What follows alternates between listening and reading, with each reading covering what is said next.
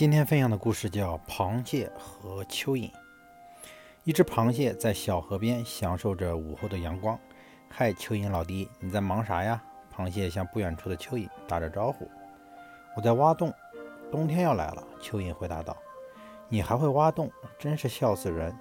你没有强健的臂膀，又是先天的软骨症，还是省省劲儿吧。听到螃蟹的嘲讽，蚯蚓并没有丧气，它每天都在那儿。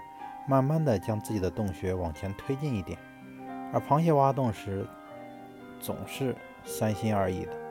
冬天很快来了，蚯蚓搬进了自己舒适的新家，而螃蟹却不知不知道新家在哪里。人实力的强弱有时并不能决定能力的高低和成功与否，只要心中认定一个目标，无论他人如何嘲笑。自己只管前进。